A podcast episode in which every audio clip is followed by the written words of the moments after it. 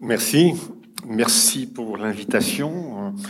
Euh, je vais traiter donc euh, de la manière la plus claire et la plus rapide possible. Les deux qualités ne vont pas toujours de concert.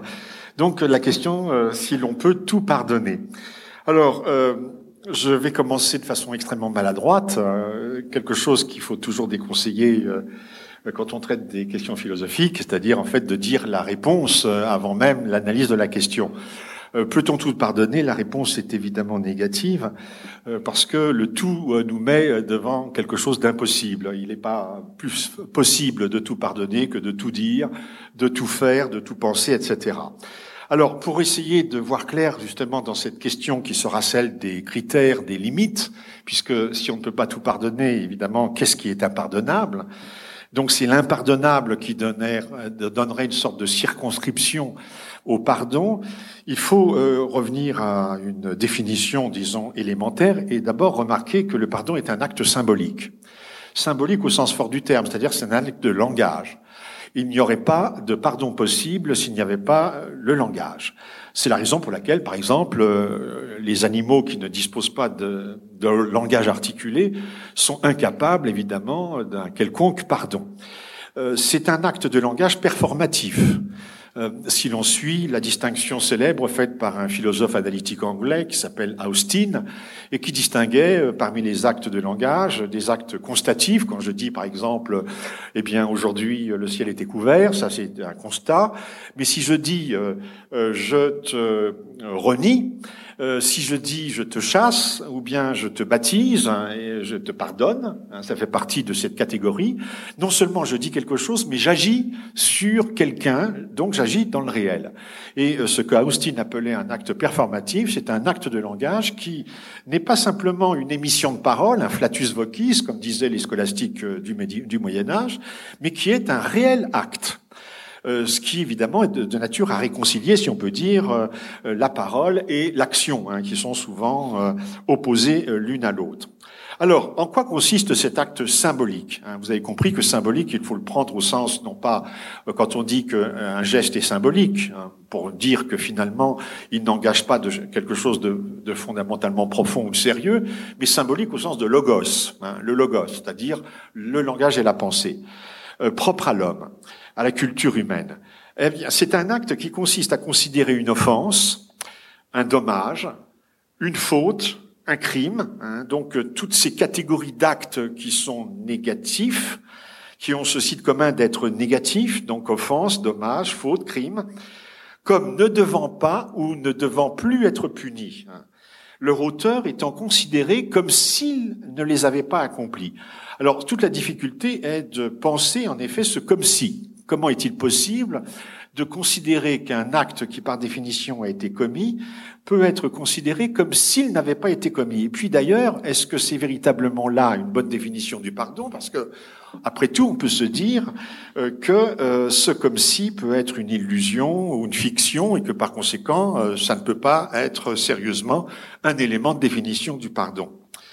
Le pardon consiste en effet à effacer une dette euh, et à rétablir en quelque sorte un équilibre, qui l'équilibre, un équilibre, une égalité qui avait été rompue par euh, l'acte négatif de l'offense, du dommage, de la faute, etc.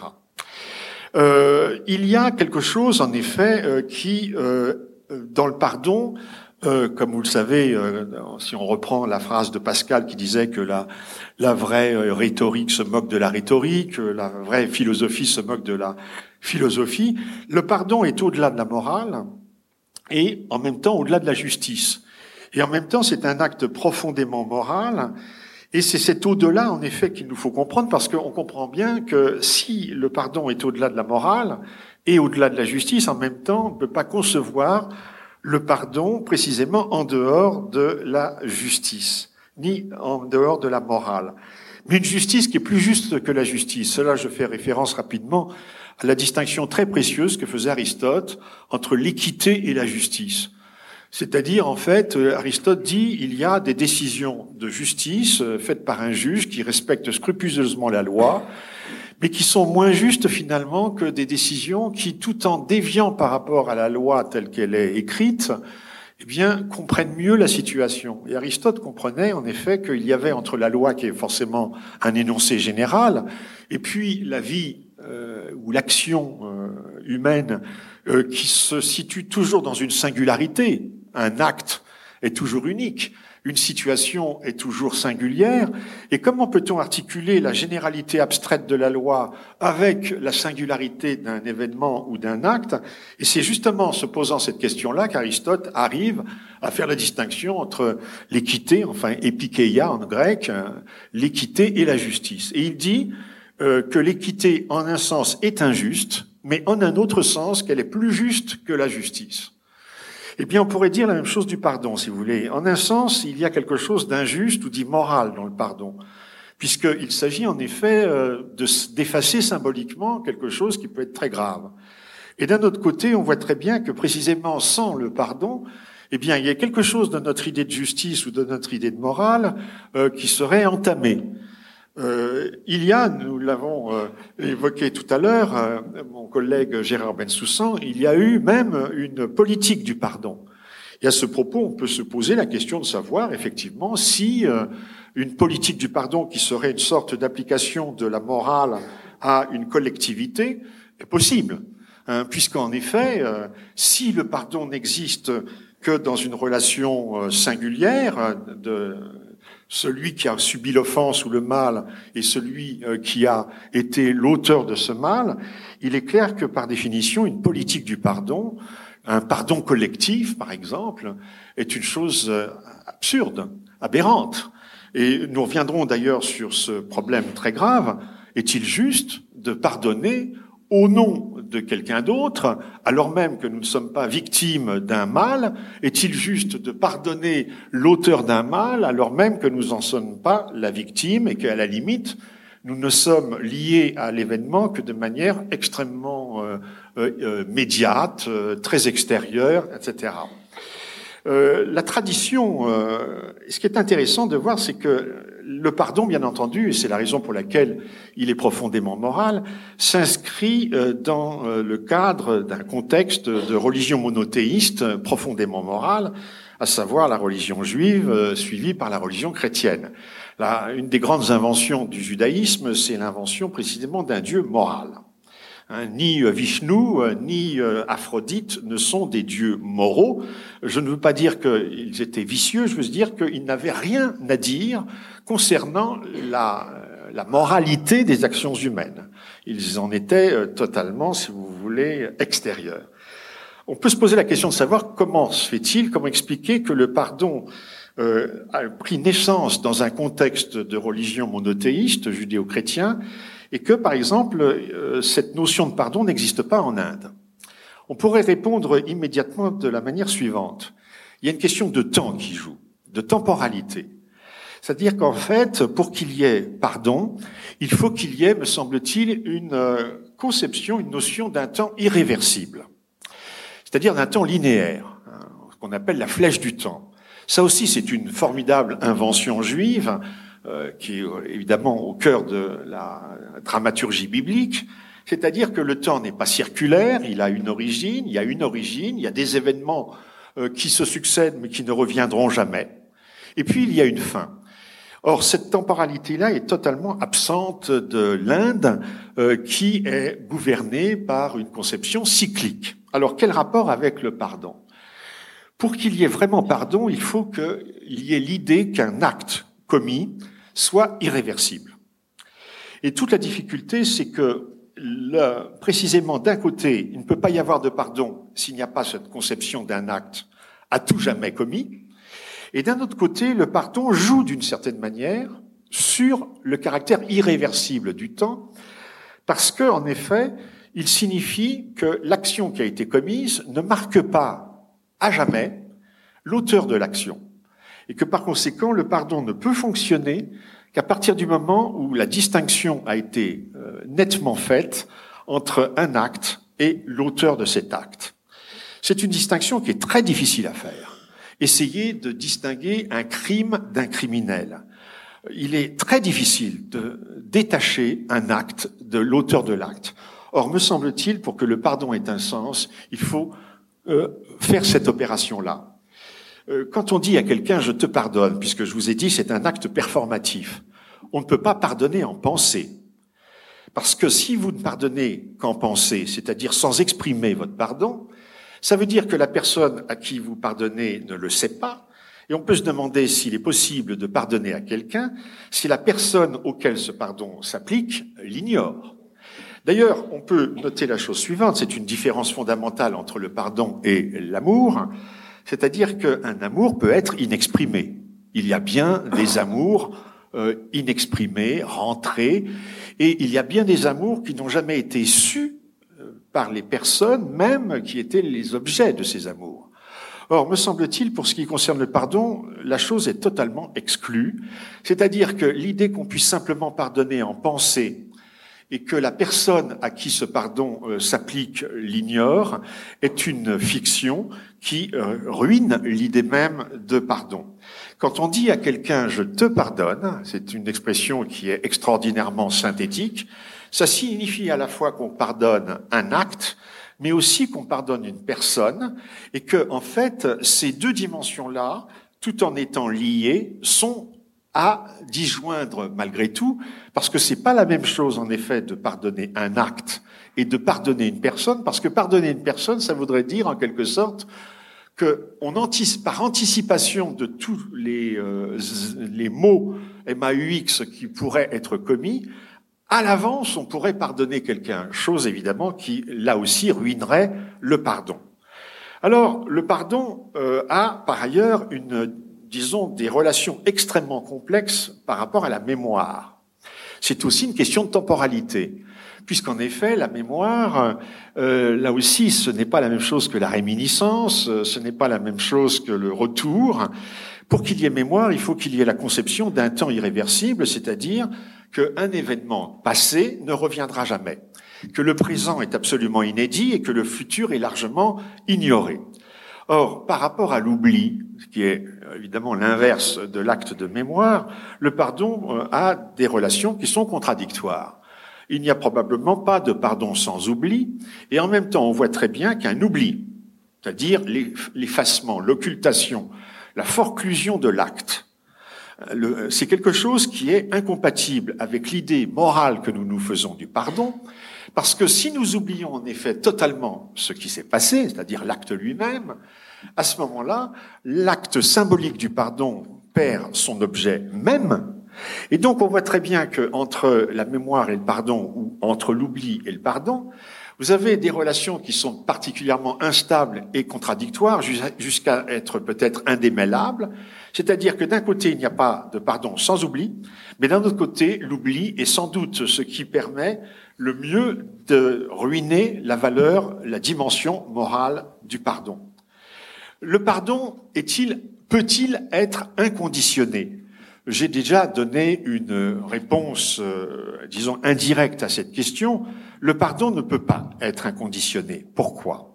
Parce que ça voudrait dire qu'on pardonnerait une personne à tout jamais pour tout ce qu'elle pourrait faire. Chose qui est exorbitante. Comment peut-on pardonner au point que, a priori, tout ce qui serait fait dans le futur serait en quelque sorte effacé euh, par le pardon Vous savez que la tradition catholique considérait que tout péché peut être pardonné à condition qu'il y ait contrition.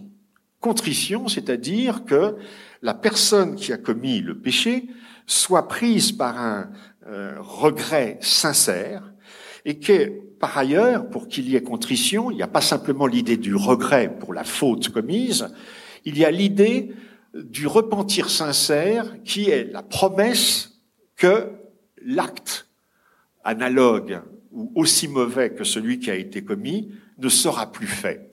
Donc il y a non seulement le repentir ou le regret pour ce qui a été commis, mais également la promesse qui engage le futur, qui engage la personne, la promesse que euh, le péché en question ne sera plus commis. Voilà la condition qui est une condition évidemment qui nous paraît tout à fait raisonnable, mais en même temps, vous le voyez, qui, euh, disons, qui détermine le pardon dans des limites extrêmement étroites.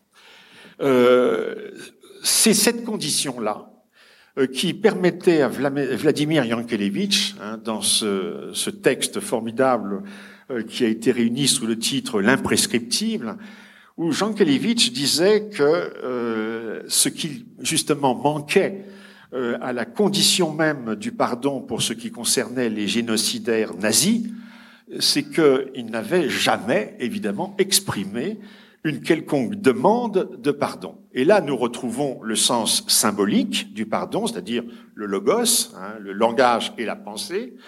C'est en effet une condition qui est nécessaire. Comment pourrait-on euh, pardonner un criminel, un bourreau, qui non seulement ne ferait jamais la demande de pardon, mais qui de plus, et d'ailleurs c'est le propre d'une certaine catégorie particulière de criminels, hélas très courante au XXe siècle, non seulement qui ne demandent jamais pardon pour les horreurs qu'ils ont pu commettre, mais qui s'en targuent, qui s'en vantent, dont ils sont fiers, dont ils sont orgueilleux. Quel sens un pardon peut-il avoir dès lors, en effet, qu'il prétendrait, euh, disons, effacer un acte qui est au contraire constamment remis sur le devant, de la scène comme étant un motif d'orgueil? C'est la raison pour laquelle, me semble-t-il, euh, pour revenir justement à cette question des conditions, donc des limitations du pardon, donc façon de répondre par la négative à la question de savoir si l'on peut tout pardonner, c'est que en fait, un pardon définitif est vidé de son sens dans la mesure où, euh, pris dans la temporalité morale, eh bien, ce pardon a nécessairement une condition limitée dans le temps. Il ne peut pas y avoir de pardon définitif. Et on pourrait même considérer que si un pardon avait été accordé pour ce qui concerne un acte particulier, eh bien, on pourrait même envisager le fait que, ou l'occasion, que celui qui a accordé son pardon le retire.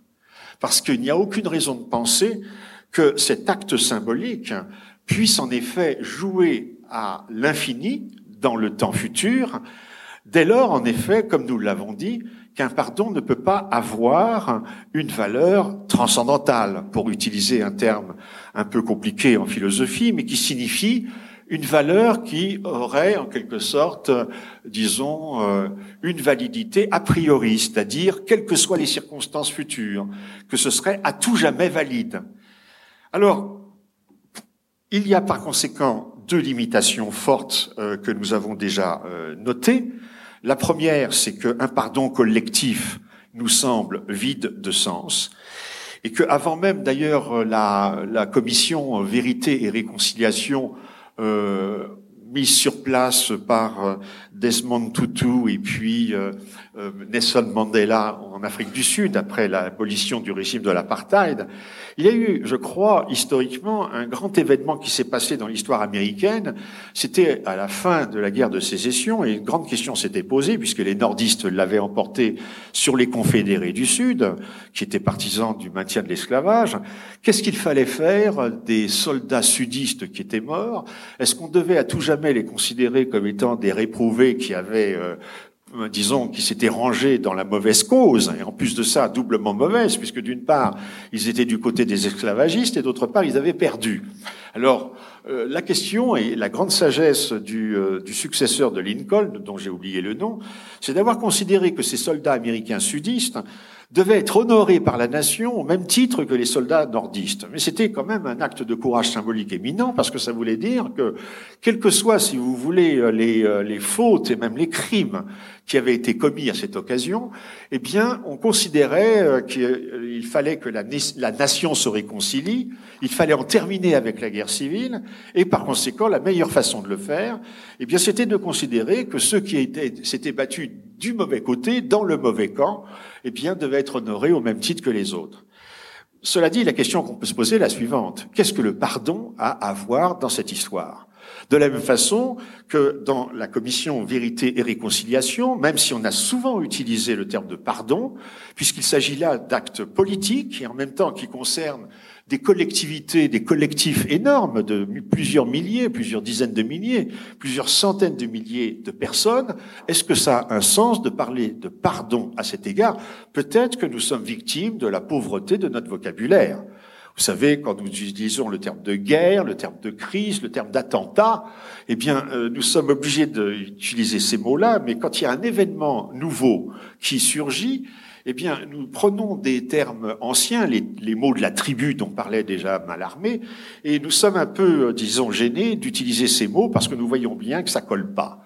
Eh bien, nous voyons bien, c'est la thèse que je défendrai, qu'il y a quelque chose qui ne colle pas dans l'idée de, de dans la façon d'utiliser ce terme de pardon euh, pour désigner justement des grands épisodes, des grandes actions politiques. Une autre chose qui doit être prise en compte, c'est la suivante. Est-ce que, j'y ai déjà fait allusion, mais est-ce que celui qui n'est pas victime d'un mal a le droit de pardonner pour celui qui a été la victime? C'est Kant qui, dans la doctrine du droit, dit ceci, que le souverain, Kant s'interroge sur le droit de grâce détenu par le souverain, on y a fait allusion tout à l'heure, et Kant s'interroge sur euh, euh, le droit qu'aurait un souverain à accorder la grâce à un criminel qui n'aurait pas attenté à sa vie, à lui le souverain. En d'autres termes, Kant dit, c'est impossible de pardonner à quelqu'un ou d'accorder sa grâce, Kant, euh, Kant parlait de la grâce plutôt que du pardon, mais enfin la problématique ici est analogue, est-ce qu'un souverain est légitimé à accorder la grâce d'un criminel alors même que ce criminel ne lui a causé personnellement aucun tort? Et Kant va jusqu'à dire que la seule grâce, le seul, disons, cas de grâce que peut accorder un souverain, c'est lorsqu'il y a crime de lèse-majesté, c'est-à-dire lorsqu'il y a attentat sur la personne même du souverain. Et vous voyez qu'il y a là quelque chose, évidemment, qui pose un problème considérable et que ressoulèvera Jean Kelevitch, c'est-à-dire, est-ce que nous avons le droit de pardonner pour ceux qui sont morts euh, pour toutes les victimes des génocides, des crimes contre l'humanité, des crimes de guerre, de quel droit nous, survivants ou vivants, pouvons-nous euh, exciper pour dire, eh bien voilà, ces bourreaux-là, nous considérons finalement que le temps a passé, qu'il y a quelque chose qui s'appelle en justice la prescription, mais vous savez aussi qu'en justice, il y a quelque chose qui, depuis 1944, fonctionne et qui s'appelle l'imprescriptible.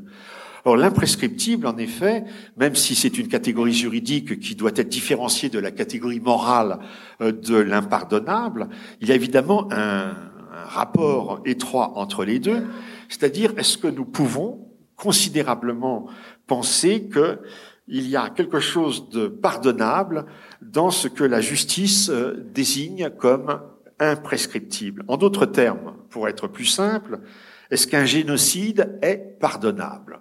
Dès lors que les seules habilités à le faire seraient les victimes et que par définition les victimes ne sont plus là pour pouvoir le faire. Ce n'est pas à nous, écrivait Jean Kelevitch, de pardonner pour les petits-enfants que les brutes s'amusaient à supplicier. L'impardonnable, par conséquent, non seulement n'est pas une, me semble-t-il, n'est pas une négation du pardon ou du pardonnable, c'en est la limite. La limite au sens de Kant, non pas une borne, mais une condition de possibilité. Hein, souvenez-vous à cette belle image où Kant euh, au début de la critique de la raison pure, parle de la colombe qui vole et qui ressent la, résistance de l'air contre ses plumes, et comme elle ressent une gêne, elle pense que sans l'air, elle ne volerait pas. Or, sans l'air, en effet, euh, eh bien, la, la, la, colombe non seulement ne volerait pas plus vite, mais elle ne volerait pas du tout, puisque c'est l'air qui lui permet de voler.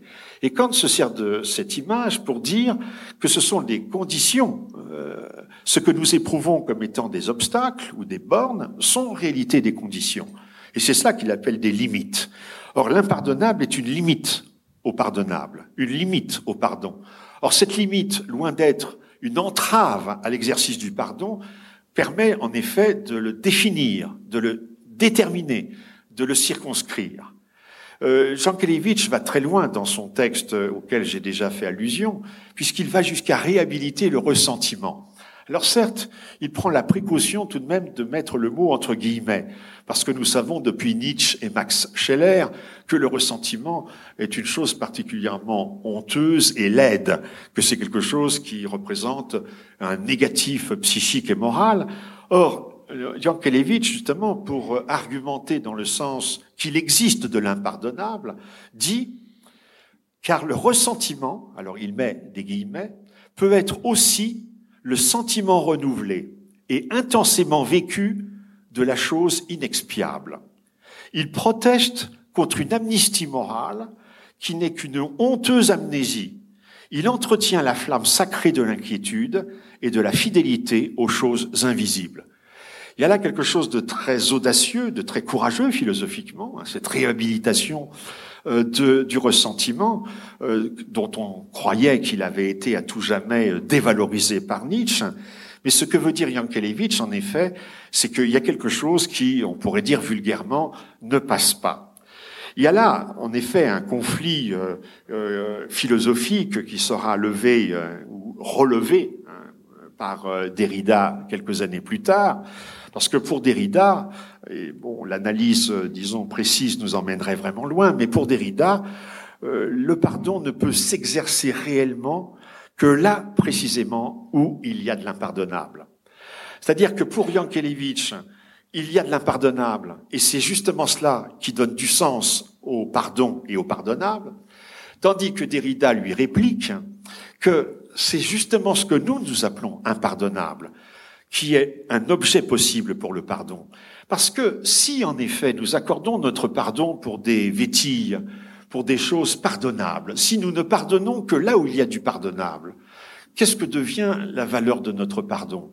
Voyez, euh, dans le vocabulaire le plus courant, euh, dans les expressions les plus banales, les plus familières, on dit je te pardonne, mais si c'est un, une vétille, euh, quelque chose de complètement anecdotique.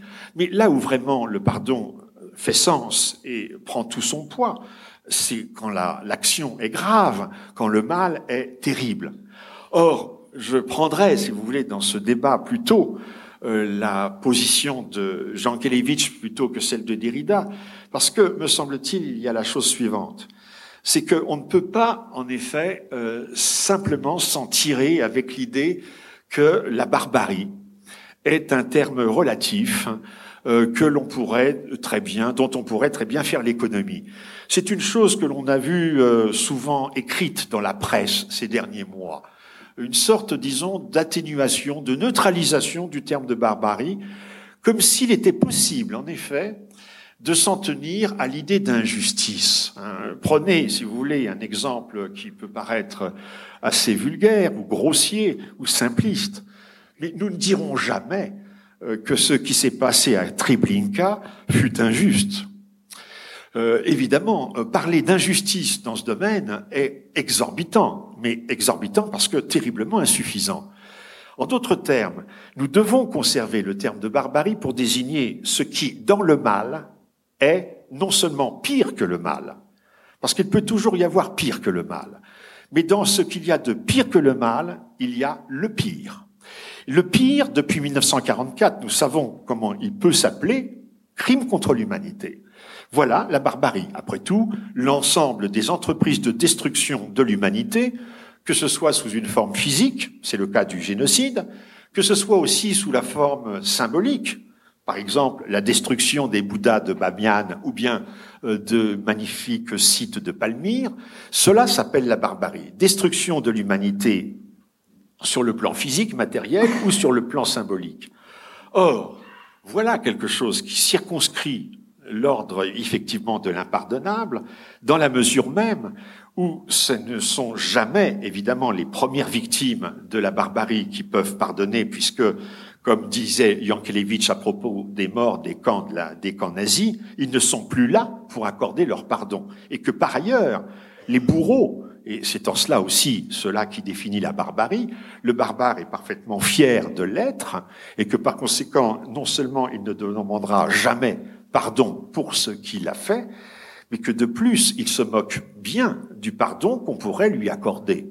Pourquoi se moque-t-il bien du pardon qu'on pourrait lui accorder? Parce que il est précisément en tant que barbare en dehors de cette sphère symbolique qui définit pour nous l'humanité et euh, le bien moral, et donc les conditions même du pardon. Étant lui-même, si vous voulez, en dehors des conditions du pardon, l'idée qu'on puisse pardonner à celui qui a tout fait pour que le pardon n'existe plus, eh bien celui-là, effectivement, ne peut pas être pardonné. C'est la raison pour laquelle euh, Charlie Hebdo, euh, en, juin, en janvier 2015, donc il y a un peu plus d'un an, a joué sur plusieurs plans d'ironie, une ironie tragique, une ironie sanglante, lorsqu'il a fait sa couverture sur le tout est pardonné. Parce qu'il est clair, en effet, que cette couverture n'a strictement aucun sens. Mais précisément, le sens de cette couverture, c'est qu'elle n'a pas de sens. Voilà.